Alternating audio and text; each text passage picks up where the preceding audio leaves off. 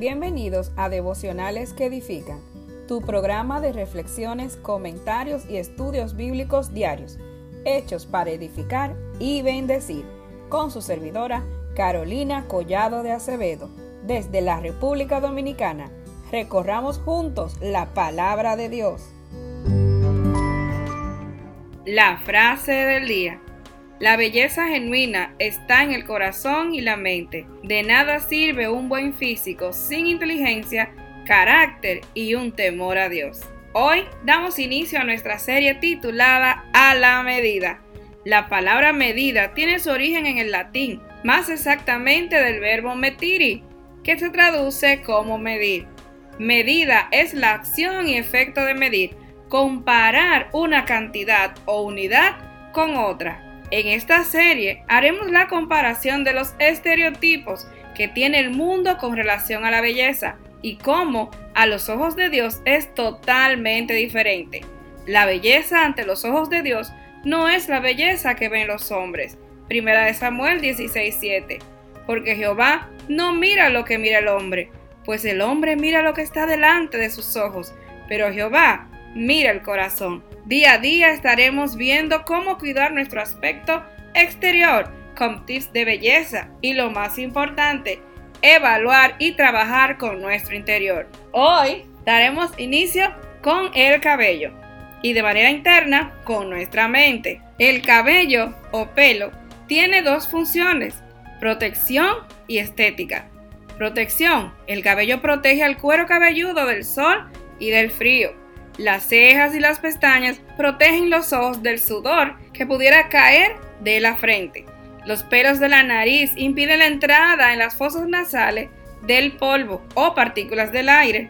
También sirven como amortiguación de golpes y rosaduras en nuestra piel. A nivel de estética, en todas las culturas, el pelo ha tenido mayor o menor grado de cuidado e importancia, desde sus peinados, lavados, recogidos y adornados hasta su total afeitada. Nuestro cabello es una de nuestras protecciones externas más vitales. El cabello, al igual que la piel, también puede mostrar signos que indican otros problemas, como una mala alimentación o problemas hormonales. Al hablar el día de hoy de cabello, específicamente el de nuestra cabeza, estaremos refiriéndonos también a nuestra mente.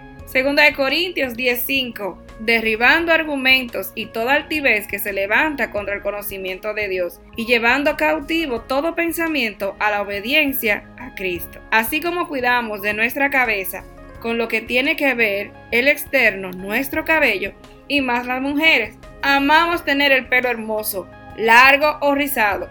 Debemos cuidar también de nuestra mente, que lo que llegue a ella sea de bendición, que glorifique a Dios. Nuestros pensamientos deben ser llevados cautivos a Cristo.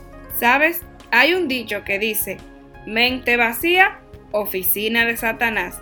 Si no ocupamos nuestra mente en cosas celestiales, cosas que agraden a Dios, cosas productivas que sean para mi bien y el de los demás, no dejándonos engañar por el sistema del mundo el cual quiere llenar nuestra cabeza, diciéndonos que lo malo es bueno y lo bueno es malo, que ejercitemos nuestra mente llevando cautivo nuestros pensamientos a Cristo, a la medida que a Él le agrade. El día de hoy queremos compartir contigo consejos para cuidar tanto nuestro cabello como nuestra mente. Para el cuidado de nuestro cabello, te traigo la mascarilla de huevo y fácil que es. Todos los ingredientes los encontrarás en tu cocina. Para esta mascarilla necesitarás un huevo entero y una cucharadita de aceite de oliva. Batir hasta conseguir una mezcla homogénea.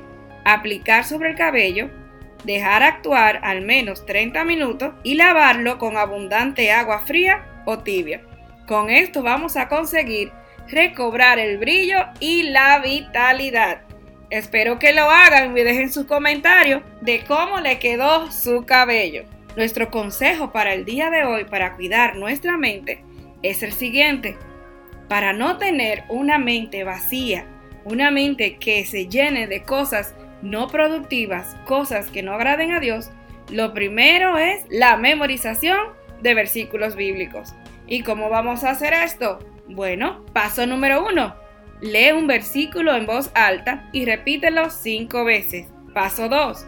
Lee el mismo versículo cinco veces, pero ahora en tu mente. Paso 3. Hazle preguntas a la lectura. ¿Quién escribe? ¿A quién le escribe? ¿O de qué está hablando? Y más importante, ¿qué aprendo de él? ¿Cómo puedo ponerlo en práctica?